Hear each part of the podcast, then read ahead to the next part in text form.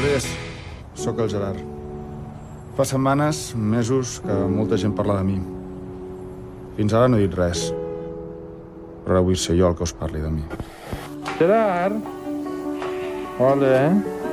Sí, molt bé. Com molts de vosaltres, sóc del Barça des de sempre. Toma-la, Gerard.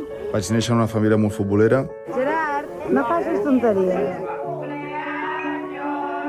i molt culer. Des de molt petit jo no volia ser futbolista.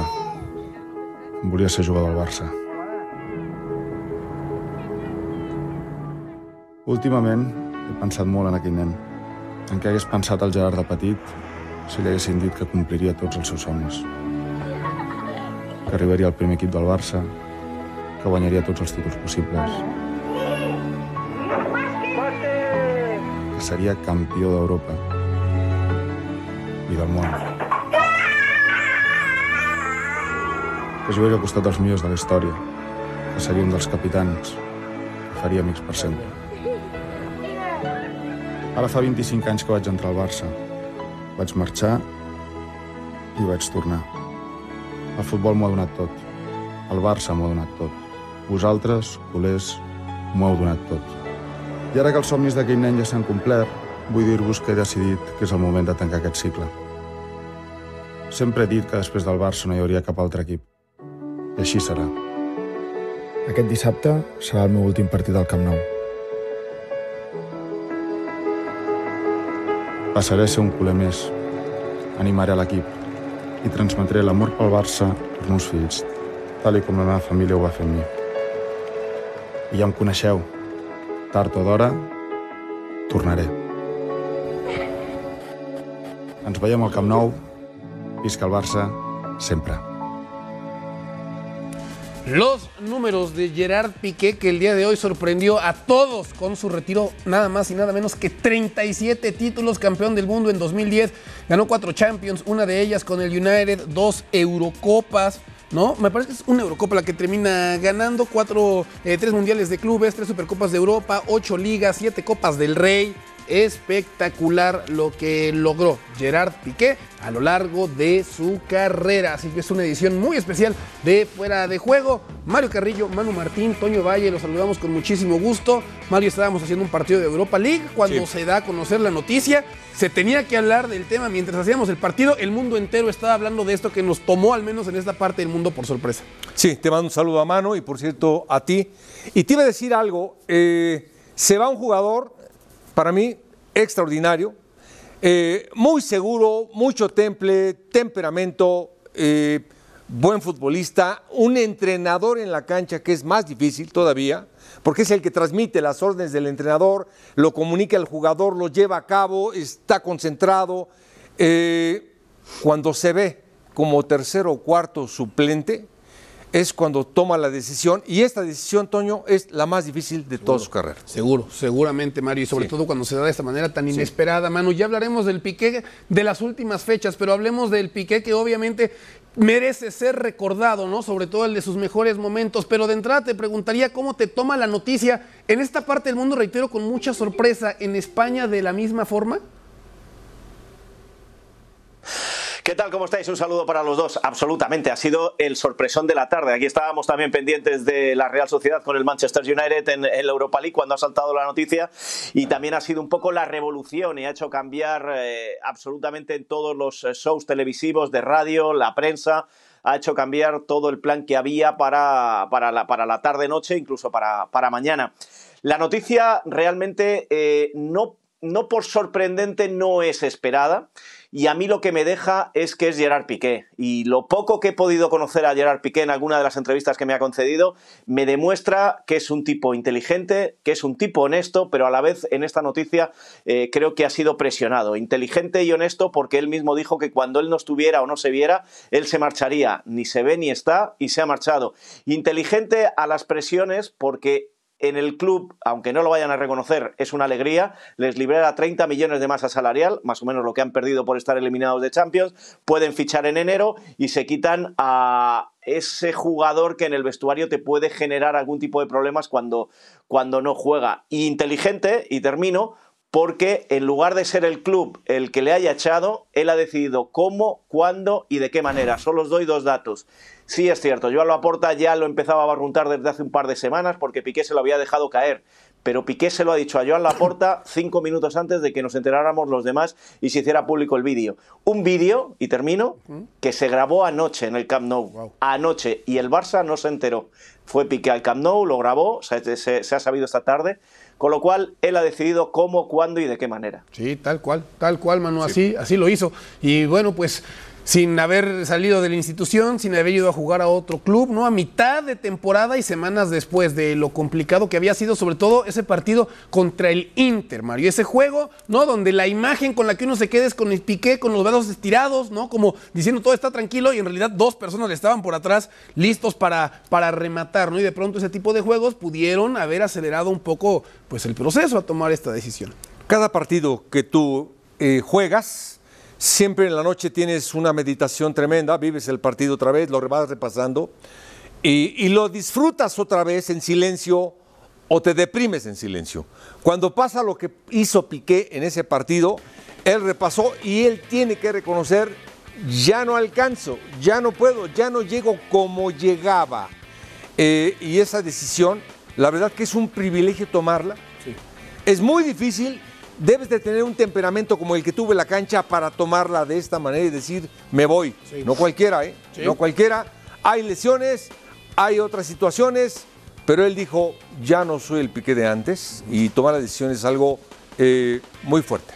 Hoy da la impresión, Manu, que mucha gente y de forma injusta recuerda más a ese Piqué, al Piqué relegado al banquillo, al Piqué hasta de problemas personales extracancha que no tendrían ni siquiera por qué ser mencionados, pero mucha gente los termina poniendo también ahí sobre, sobre la mesa, ¿no? El madridismo no necesariamente muy contento por Piqué, por la cantidad de juegos que ganó y la manera como les terminó por festejar. Ahorita platicamos, si quieres, un poco al respecto. Es momento de hacer contacto hasta Cataluña, donde justamente se termina dando esta noticia. Moisés Llorens, háblanos un poco más, ponnos un poco más en contexto sobre lo que representó la salida de Gerard Piqué del Fútbol Club Barcelona y sobre todo su retiro del fútbol profesional.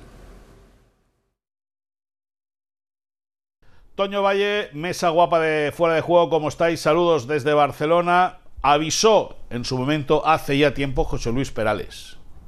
Y se marchó y a su barco le llamó Libertad. Pues así, de esa manera, con un vídeo de algo más de dos minutos, Gerard Piqué ha anunciado a todo el barcelonismo, dada la globalización, en cualquier rincón del mundo se ha podido ver eso, en un vídeo, por cierto, grabado parte de él en el, en el Camp Nou y mirando al palco, ahí hay un mensaje no subliminal, un mensaje directo a la porta y a los futuros eh, eh, empresarios que quieran ser presidentes del Barça, de que algún día Gerard Piqué quiere volver como máximo dirigente del club. Lo importante, que el sábado será su último partido como el del sábado será su último partido como futbolista del Barça en el Camp Nou. Recordemos que el Barça el martes que viene jugará en Pamplona ante Osasuna, el último partido antes del parón por selecciones. Y Gerard Piqué se va, pues porque ya no se sentía útil, ya no se sentía importante, eh, tuvo problemas musculares eh, ya a final de la pasada temporada que le condicionaron mucho, eh, se sentía el quinto central de cinco que hay en la plantilla. El Barça tenía Araujo y a Eric García, contrató a Jules Koundé y a Christensen, que los cuatro son jugadores muy jóvenes y él ya empezó a verse desplazado. Jugó estas últimas semanas porque no había nadie más y porque tenía que jugar él, básicamente. Un futbolista criado eh, desde muy chiquitito en la cantera del Barça, se fue al Manchester United, regresó de la mano de Pep Guardiola para firmar y para ser uno de los puntales del posiblemente mejor, eh, del equipo que mejor ha jugado el fútbol en la historia de este deporte. Se va Piqué, eh, vamos a ver cuál es el siguiente paso, si ofrece una conferencia de prensa, si hace otro comunicado, habrá que esperar, pero la noticia ha impactado tanto que incluso Carlos Puyol ha escrito que está en shock en sus redes sociales y no es para menos. Muchísimas gracias, muy fuerte abrazo. Cada vez menos partidos disputados, ¿no? En las últimas campañas, 2015-2019, hasta 120 compromisos para llegar después a, de 2019 a 2022 a 85 compromisos. Ha jugado 5, por cierto, en la presente temporada. Hace unas semanas, ¿no? Decía Xavi, pues quería poner a Piqué, pero no tenía los zapatos, no tenía las espinilleras, entonces eso tampoco necesariamente ayuda hacia afuera, ¿no? La relación con el técnico daba la impresión que estaba un tanto desgastada. Manu, ¿ya no estaba Piqué para jugar al fútbol de élite en estos momentos? Hoy he escuchado una frase, eh, la ha dicho un exárbitro internacional español, Iturralde González, que a las leyendas y a, las, los grandes futbolistas o grandes deportistas, incluso me atrevería a decir a los grandes periodistas y, y políticos y lo que queramos, hay que, eh, hay, cuando se retiran hay que eliminar de su currículum los dos últimos años. Y es cierto, si nos, está, si nos fijamos en, en, los jugadores de una generación muy potente como la que ha tenido el fútbol español y el fútbol mundial en los últimos años, hablamos de Messi o hablamos de Cristiano, hablamos de Piqué o hablamos de Iker Casillas o hablamos de otros tantos, eh, nos tenemos que dar cuenta de que muchas veces el, el profesional es egoísta y no se da cuenta hasta muy tarde que lo tiene que dejar.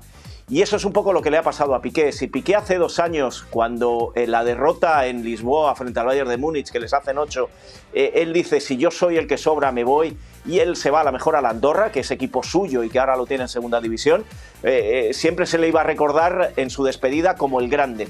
Ahora se le va a recordar de otra manera, se le va a recordar como estos dos últimos años, en un año donde se le han escuchado conversaciones no muy éticas con el presidente de la Federación Española de Fútbol, en un año donde se ha separado, divorciado de, su pareja, en, en, un año donde se ha hablado más de sus negocios con la Copa Davis que con, que con el fútbol. Todo eso yo creo que no debe borrar la gran carrera de Gerard Piqué, pero hace que a día de hoy se piense más en eso. Y fijaros una cosa, antes decía lo inteligente que es, a mí me da la sensación de que lo ha anunciado de esta manera para que el sábado en el Camp Nou esos eh, silbidos que se llevó hace dos semanas se, se vuelvan aplausos y se pueda ir antes de romper más las cosas, vamos a irnos todos contentos. No vaya a ser que tenga que volver, como él quiere, volver, y lo ha dicho públicamente, volver para ser presidente. Y mejor irme del campo con unos aplausos de los que me tienen que votar que irme con unos silbidos de esos mismos que me tienen que votar. Con lo cual, eh, es un tipo listo, sí. inteligente, importante en la historia del fútbol español, al que quizás le ha sobrado estos dos últimos años en el Barça. A ver, te lo comparo con uno o un elemento que fue su compañero en la central no mucho tiempo en selección española, Mario. Sergio Ramos sale del Madrid, la primera temporada con el Paris Saint Germain no es sencilla, no la pasada, y ahora da la impresión que encuentra reencontrar su nivel. ¿No era posible que Piqué reencontrara un nivel como para, tal vez no en el Barcelona, pero jugar en la élite en otro conjunto? Eh, yo creo que sin duda es de los mejores centrales que yo he visto. Uh -huh. Él marca un estilo, un estilo, eh, y junto con Ramos fueron los de la selección española campeones del mundo. Sí. Los dos. Eh, Ramos ahí lateral, ¿no? El compañero era Puyol más en la central. Ramos como lateral por la derecha en el Mundial. Ah, sí, ok, sí. los dos. Sí. Los dos, eh, para mí, de un temperamento muy especial. Lo de Ramos, yo creo que anda bien, pero anda por las mismas. ¿eh? Es decir, anda en un buen nivel en el Paris Saint Germain, pero no está a la altura de lo que era. Lo de Piqué, él puede jugar Piqué. Puede jugar tranquilamente en el que me digas a mitad, a media tabla. Puede jugar pero no en los niveles de Piqué. Eso es lo que yo creo que él midió, él vio, eh, él sintió decir, me retiro o me voy a qué te gusta, a Las Palmas o a uno de esos, por favor. Bueno, al Gijón todavía. Claro. Al Gijón todavía podría caber ahí. Pero al Sporting. El Sporting no, de Gijón. Sí, sí, sí. sí, sí, sí. Pero Sí, se retiró. Gijón juega en tercera división y, y, ahí no vamos a mandar a Piqué. Es el Sporting el que juega en segunda. Ahora, Manu, termina quitándole un peso grande que estaba cargando Xavi esta salida de, de Piqué. Termina, obviamente, no de manera pública, pero en secreto. ¿No Xavi exhaló un poquito en alivio? Y a Laporta También, y a, a Alemani, sí. a todos, si es que les quita un peso a todos en la parte deportiva, en la parte económica y en la parte de personalidad, que es eh, Gerard Piqué dentro de ese vestuario y dentro de la institución. Les quita a, a Xavi, le quita a un veterano con el que ya jugando en la cancha no se llevaban bien, no eran amigos, no eran del mismo clan, que cuando llegó Xavi a Piqué no le hizo mucha gracia y, y, Xavi lo sabía y sabía que, pues que con Jordi Alba y con algunos más podría tener algún problema en el vestuario, pues mira, un, problema menos. Ya se va a mirar menos al banquillo durante los partidos y se va a mirar más al campo, porque eh, eh, cazamos imágenes de Gerard Piqué en el banquillo porque las buscamos, porque, porque es raro verle ahí. Eh, Salvador Alemani, lo que he dicho antes, 30 millones de euros que se va a recuperar en cuanto al tope salarial, que van a poder invertir en todo lo que se equivocaron en el verano cuando nos vendieron la mejor plantilla de la historia en el Barcelona. Ahora dicen que en enero tienen que fichar porque no están tan contentos con lo que tienen. Y después de la eliminación europea, pues se recuperan. Y la porta había que escucharle hoy. Había que escucharle cuando ha hecho unas declaraciones muy rápidas en, en Barça TV eh, y, y no se le notaba triste, ¿eh? Eh, compartimos su decisión, ya lo veníamos trabajando hace tiempo, pero no se le notaba nada, nada triste. El Barça está intentando hacer una rueda de prensa y algo de homenaje con, con Piqué, y me han dicho esta noche en Barcelona, y me lo ha dicho alguien muy cercano a la directiva del Barça, que no han podido hablar con él esta tarde. que mandó el mensaje a la puerta para decir en cinco minutos lo anuncio y no han vuelto a hablar con él. Sigo diciendo que me parece muy listo Gerard Piqué. Bastante, bastante, Manu. A ver, te quiero preguntar, Manu. Lugar en la historia del fútbol español de Piqué y específicamente en su posición. ¿Dónde lo ponemos en estos rankings que sé que resultan odiosos, que sé que resultan tediosos, que sé que se hacen presentes cada vez que alguien se retira? Pero para poner en contexto, ¿no? Realmente lo que fue la carrera de Piqué, ¿dónde lo pondrías tú entre los centrales españoles de la historia? Para mí hay tres, porque fueron los que salieron campeones del mundo y dos veces campeones de Europa. Bueno, Piqué solo ganó Solo un mundial y, y una Eurocopa. Eh, sí, el mundial, lo que hablabais antes, lo jugó de pareja con Puyol, igual que en el Barcelona. Sergio Ramos jugó de lateral derecho todo el mundial de Sudáfrica. Se retira Puyol y es cuando Sergio Ramos, que ya estaba jugando de central en el Real Madrid, los dos son los centrales históricos de la selección española. Pues eh, dale el orden que quieras. Yo a lo mejor por jerarquía, por lo que mandaba en el campo, por, personalidad, pondría primero a, Puyol, seguramente segundo a Sergio Ramos y tercero a Piqué, pero da igual, da igual. O sea, si queréis ponemos primero a Piqué, segundo a Sergio Ramos y tercero a Puyol. Son los tres mejores centrales de la historia del fútbol español, porque son los únicos que han levantado una Copa del Mundo, y está Piqué entre, pues eso, los 11 mejores de la historia del fútbol español, porque él estaba en esa alineación titular en Johannesburgo aquel día 11 de, de julio de 2010. Ahora, sí, sí, sí, sí, de acuerdo. El, parte del que consideran el mejor equipo en la historia y esa selección española que también para muchos es la mejor selección. Y bueno, Gerard Piqué siendo titular entonces en ambos equipos. Mario, y en la cancha, ¿qué era lo que más te gustaba de Piqué? Tú lo veías como entrenador y decías, esto es lo que más me gusta de este hombre mientras revisamos sus números con Barcelona. Sí, él marca un estilo. Lo que más me gustaba es el liderazgo que tenía. Cuando, cuando España se junta él y Ramos como centrales, entre los dos, uno del Madrid y uno de Barcelona, imagínate qué trascendencia al equipo. Además, como estaba en la época Pep Mourinho, ¿no? Que, Exacto. Imagínate la trascendencia, cómo se pusieron de acuerdo por el país, cómo necesitan pantalones, ese temperamento y ese estilo eh, marcó, marcó y está entre los tres mejores. La verdad que tiene razón, bastante. No hay ni a quién irle. Entre los tres serían los tres. Y espectacular que hayan logrado coincidir además en la misma época. gustaría- Sí, adelante, Manu. Cuando seguido reitero y vimos los números de Piqué a lo largo de, su este historia. tema, sí. de este tema Ramos Piqué, eh, yo lo he contado toda, vamos, desde que estoy en ESPN y mucho antes lo veníamos contando, pues lo sabemos bien. Se llevan muy bien. Cada vez que ha surgido una polémica y los periodistas hemos picado y hemos pensado que se llevaban a matar, yo siempre decía, se llevan muy bien y me consta que las planifican las polémicas para que se hable un poco más de ellos y menos de sus equipos porque no lo estén haciendo bien o menos de otros jugadores porque no les caen bien y, prefieren que se hablen más de ellos. Eh, los dos se llevan muy muy bien y, hoy uno de los mensajes más, más eh, eh, dulces que se ha hablado Piqué en redes ha sido el del propio Sergio Ramos desde París. Dale. O sea, en esta generación o de esa generación, ya hablaba Manu de los tres mejores en del fútbol español y de pronto si hacemos del 2008-2009 a la 2015, si quieren, cuando consiguen ese, ese triplete con Luis Enrique, hablar de Piqué es hablar de uno de los mejores centrales del fútbol mundial, ¿eh? no simplemente en el tema del fútbol español. Así que bueno, un shock, un auténtico shock, lo que causó Gerard Piqué el día de hoy con su retiro. Por cierto, seguimos, cambiamos el tema, no hablaremos en estos momentos más de Gerard Piqué, pero hay que hablar del fútbol español y su participación en Champions League. Y es que salvo el Real Madrid, ninguno más con participación en Champions. Bueno, el Atlético ni siquiera fue capaz de clasificar a la Europa League.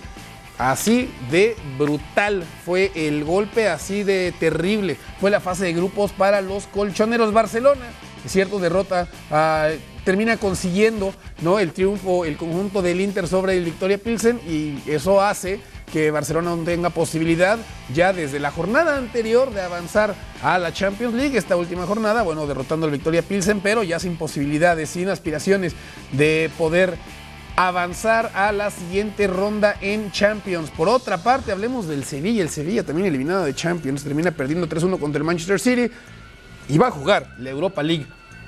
Que en el caso de Sevilla, bueno, pues termina teniendo una repercusión distinta, ¿no? Porque sabemos lo cómodo que se termina sintiendo en ese torneo, más allá de que actual, la actualidad del conjunto de Nervión, bueno, no es necesariamente eh, la más, el más alentador. Y el Real Madrid, el Real Madrid sí avanza a octavos y además lo hace como primer lugar de su grupo. Así la cosa entonces entre los equipos españoles, acostumbrados estábamos a ver semifinales con equipos españoles, obviamente el tema de finales y el Madrid consiguiendo el título, ¿no? Pero normalmente llegando a instancias muy importantes. ¿Debacle española acaso? ¿Sabía usted primera vez desde la 98-99 que España contará solo con un representante en octavos de final de la Champions League? Desde entonces al menos tres clubes habían estado siempre en fase de knockout. Manu, ¿qué está pasando con los equipos españoles en Champions o qué pasó esta temporada? Bueno, en primer lugar, decir que es una debacle en Champions. No hay la menor duda. Del Sevilla ya nos lo esperábamos desde antes de arrancar la temporada. El Barcelona sabemos lo que es y el Atlético de Madrid ha sido el fracasón más grande que, que de la época Simeone. Pero una vez dicho esto, eh, a mí me suena más a accidente, eh, una debacle accidental que a otra cosa. Habría que confirmar si es una tendencia o no con lo que pase en las sucesivas eh, temporadas. ¿Por qué? Pues porque esta noche los otros eh, tres equipos que estaban en las otras eh, competiciones, hablo de Villarreal, Real Sociedad y Betis, se han clasificado y los tres se han clasificado como primeros de grupo. Eh, ahí van- se van a juntar otros dos, que son el Sevilla y el Barcelona, con lo cual eh, sí, solo tienes uno en Champions, pero tienes seis en total en las competiciones. El fracaso absoluto, el del Atlético de Madrid. Y añadir una cosa más para los que piensan que defiendo la Liga Española porque soy español. No, no, no. Hace dos, tres temporadas, cuando los cuatro equipos finalistas de las dos principales competiciones fueron ingleses, alguien se empeñó en decir que había cambio de ciclo y que ya los ingleses iban a dominar eh, para muchos años el fútbol europeo. El año siguiente el Villarreal ganó la Europa League y al año siguiente el Real Madrid volvió a repetir ganando la Champions, que es el actual campeón en estos momentos. Con lo cual, fracaso gigantesco en esta fase de grupos en la Champions de los equipos españoles, gran debacle, pero no adelantemos acontecimientos porque de momento queda uno en Champions, que es el actual campeón, y tenemos a los, de, a los de la Europa League y la Conference League. Con lo cual, si esto sigue la tendencia, pues ya tendremos que rendirnos y decir que sí, que, que- que el fútbol español ya va a fracasar por, durante muchos años. De momento, creo que ha sido una cosa puntual y accidental. ¿Qué pasó, Mario, esta temporada con los equipos españoles en Champions? La verdad que lo explicó perfectamente Manu. Simplemente desde acá eh, yo veo al Cholo Simeone, eh, como siempre, sistemáticamente, repetitivo, competidor, grita mucho, yo creo que grita más en los partidos que en los entrenamientos, pero yo veo a un Atlético de Madrid en cero, en, en velocidad Atorado, neutral, ni para arriba ni para abajo, pero llevo diciéndolo, vamos, lo llevo viendo mucho tiempo. Sí. Lo de Sevilla, simplemente eh, jugadores, equipo, le vendieron jugadores importantes, no se reforzó bien. El cambio, no sé por qué lo cambiaron y en qué momento el cambio por este hombre fue Me parece que no te molesta tanto la salida de Lopetegui, sino la llegada de San Paoli. Ambas. da la impresión- Ok. Ambas. Ok. Ambas. No me gustó, no era ni momento, ni ético, eh, no me gustó. Y después a un equipo que empieza así, o en esa eh, transformación actúa así, así le va. Claro. Eh, lo de. Villarreal me extraña mucho, mucho, porque este técnico, y lo dijo muy bien Mano, campeón, siempre ha sido campeón, ahora se fue. Se fue al Aston Villa. Tengo entendido, dejó el equipo Unai Emery, que es para mí uno de los mejores entrenadores que he visto. Otro entrenador que veo sensacional, que a mí en lo particular me gusta mucho, es Pellegrini, Eh, aunque el Betis ya estaba, sí. siempre ha estado ahí y está peleando y está peleando bien. Y al final, el que El saca... Barça. El Barça. No has mencionado al Barça. No has eh, tocado el tema del Barça. Es que es el que más tocamos. Simplemente es un equipo en el que no tiene defensas. Sí. Si defensas se lastimaron, eh, tanto Cundé, tanto. Araujo, eh, se han lastimado, han habilitado a Alonso de central, eh, Jordi Alba de lateral izquierdo, eh, Valdé de extremo izquierdo lo hicieron lateral izquierdo, Bellerín, Bellerín, no sé qué le está pasando a Bellerín, es otro jugador el que vino, eh, yo creo que no tiene defensiva y si no tienes estructuralmente una defensiva, difícilmente puedes agredir como creo yo que tiene muy buenos jugadores arriba. Ese es el Barça. Así le fue al Barcelona justamente la temporada pasada, ¿no? Llegando inclusive al tema también de la Europa League. Se enfrentó al Napoli, terminó ganando la eliminatoria, ¿no? Después se enfrentó al Galatasaray, también logró avanzar y luego se encontró el Eintracht Frankfurt, Manu, y 4-3 termina ganando el Eintracht y el Eintracht se proclamó campeón, ¿no? Dábamos por hecho, daba la impresión de, bueno, ya no vas a jugar Champions, vas a ganar la Europa League.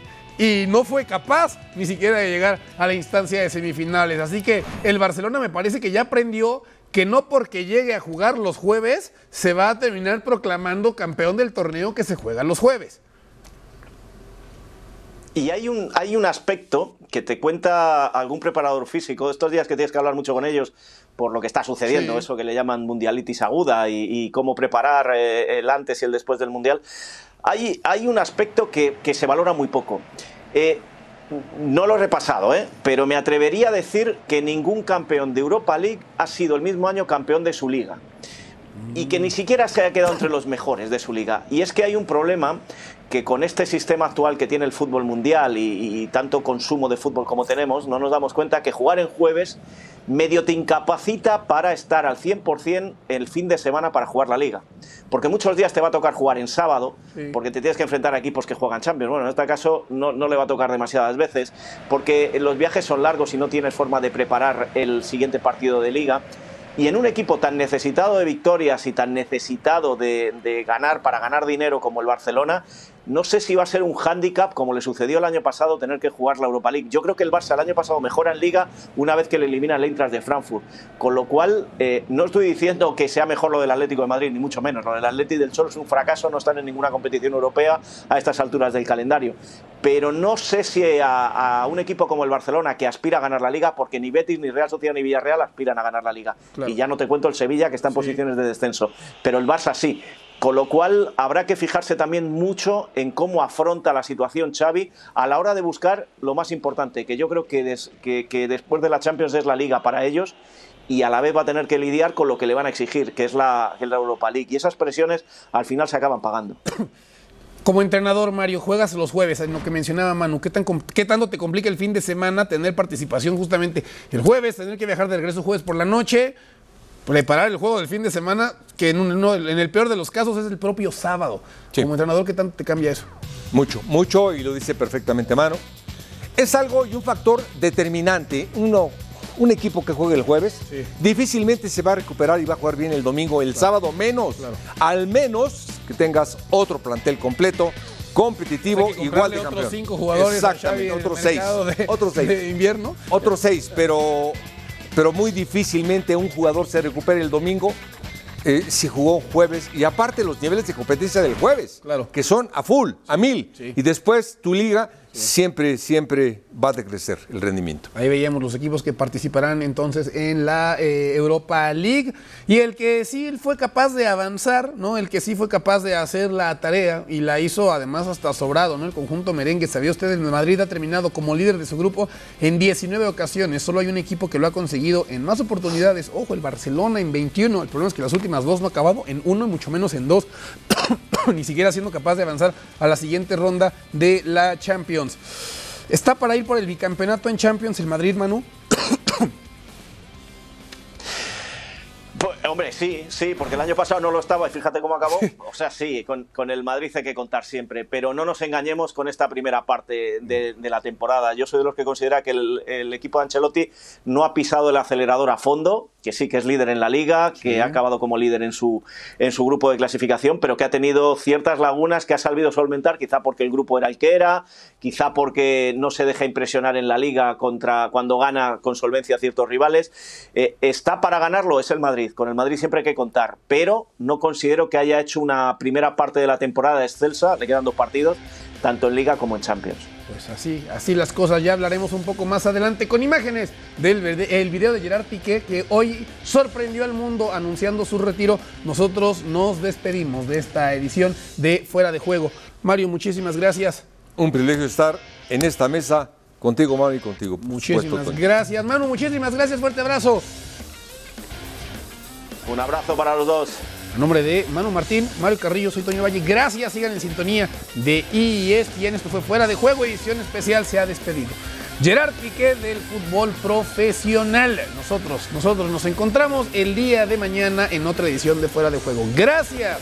Hasta la próxima.